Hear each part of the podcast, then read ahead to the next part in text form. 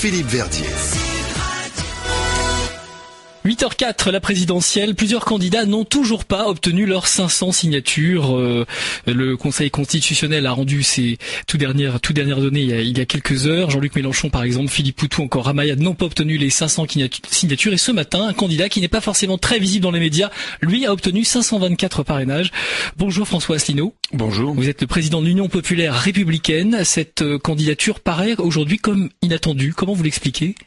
Elle paraît inattendue un peu à tort parce que notre mouvement politique s'est beaucoup beaucoup développé. Je rappelle que je l'ai créé euh, le 25 mars 2007, euh, qu'il a bientôt 10 ans, euh, qu'aux élections régionales en 2015, nous avons fait près de 1% des suffrages, alors même que nous ne passons quasiment dans aucun des grands médias dominants, et que nous avions donc recueilli 190 000 votants, et que depuis lors, nous nous développons beaucoup plus rapidement encore.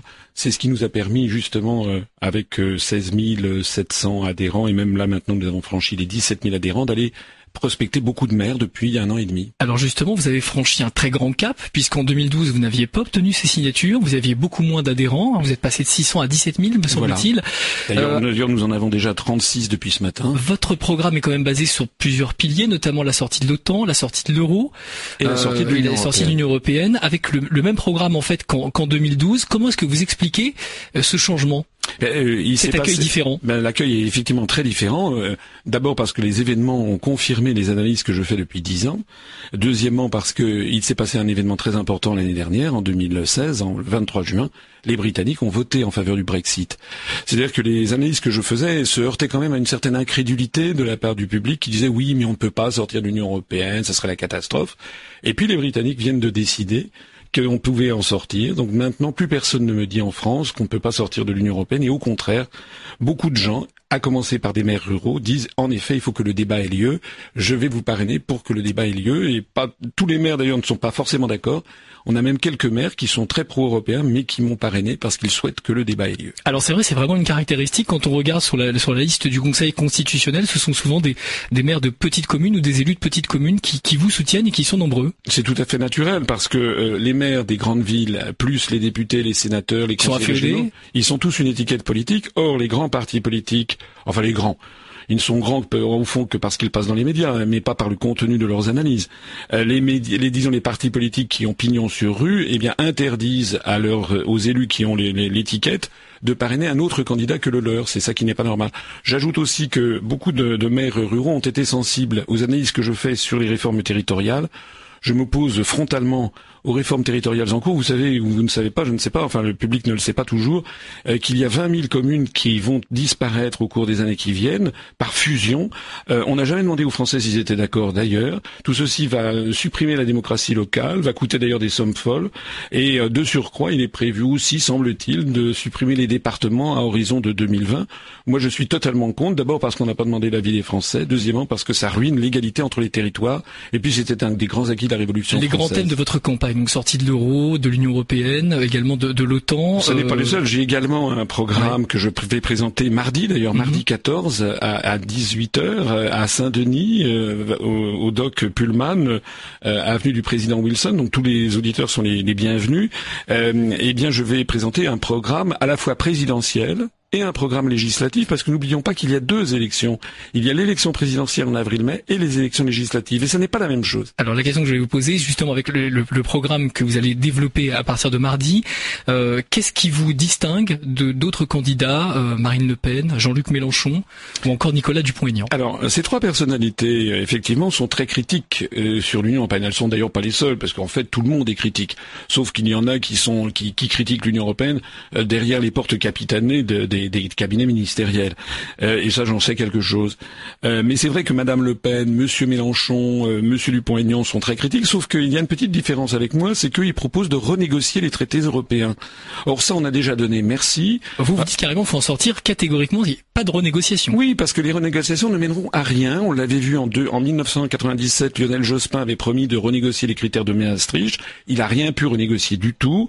Monsieur Hollande avait promis de renégocier le TSCG en 2012 il n'a rien renégocié du tout pour une raison simple c'est que pour renégocier les traités, il faut l'accord des, 20, des 27 autres euh, gouvernements d'une part, puis des 27 autres peuples d'autre part. Ce que vous souhaitez, c'est que le peuple français soit souverain. Ce terme souverainiste, vous, vous l'aimez pas trop? Non, moi je souhaite simplement appliquer la Constitution.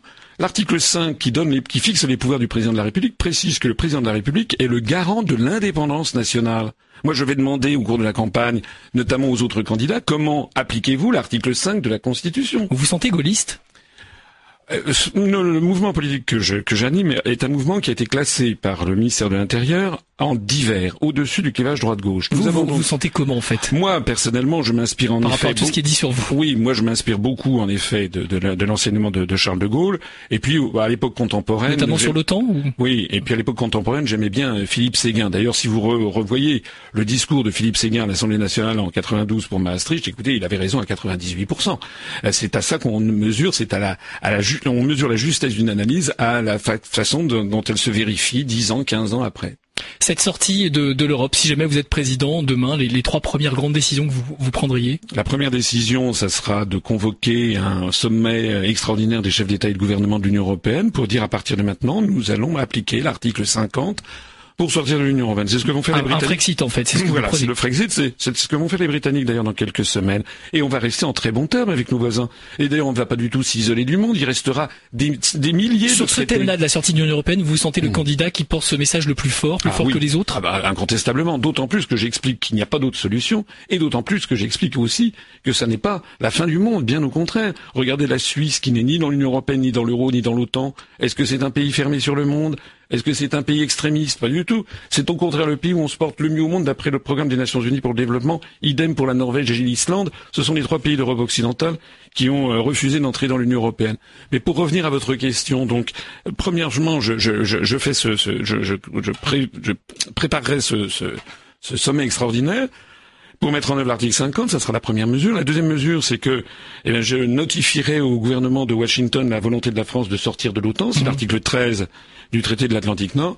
Et puis la troisième mesure, c'est que je mettrai un terme immédiat euh, aux fusions forcées des communes et aux réformes territoriales, comme je l'ai dit. Puis si vous me permettez une quatrième mesure... Les nationalisations aussi, c'est important pour Alors vous. voilà, mais ça, ça, ça ne pourra être fait qu'après les élections mmh. législatives. Qu'est-ce que, que vous voulez nationaliser? Je veux renationaliser ou interdire de privatiser les services publics à la française. C'est-à-dire que les Français veulent garder des services publics puissants. Et ça ne remonte pas uniquement à la libération. J'explique dans mes conférences sur l'histoire que ça remonte aussi loin que Saint-Louis. C'était en 1260 qui avait créé les premiers établissements de commun profit, notamment l'hôpital des 15-20, qui était financé, comme on disait à l'époque, sur la bourse du roi, c'est-à-dire sur la bourse du roi, c'est-à-dire sur le trésor public. François Asselineau, vous avez eu des responsabilités nationales et locales, proches de, Pasqua ou de Tibéri. Est-ce que vous vous sentez un, un candidat euh, hors système? Parce que beaucoup se revendiquent comme tel. Écoutez, moi, je, les, les qualificatifs comme ça. Euh, D'abord, j'ai jamais été très proche de Tibéri.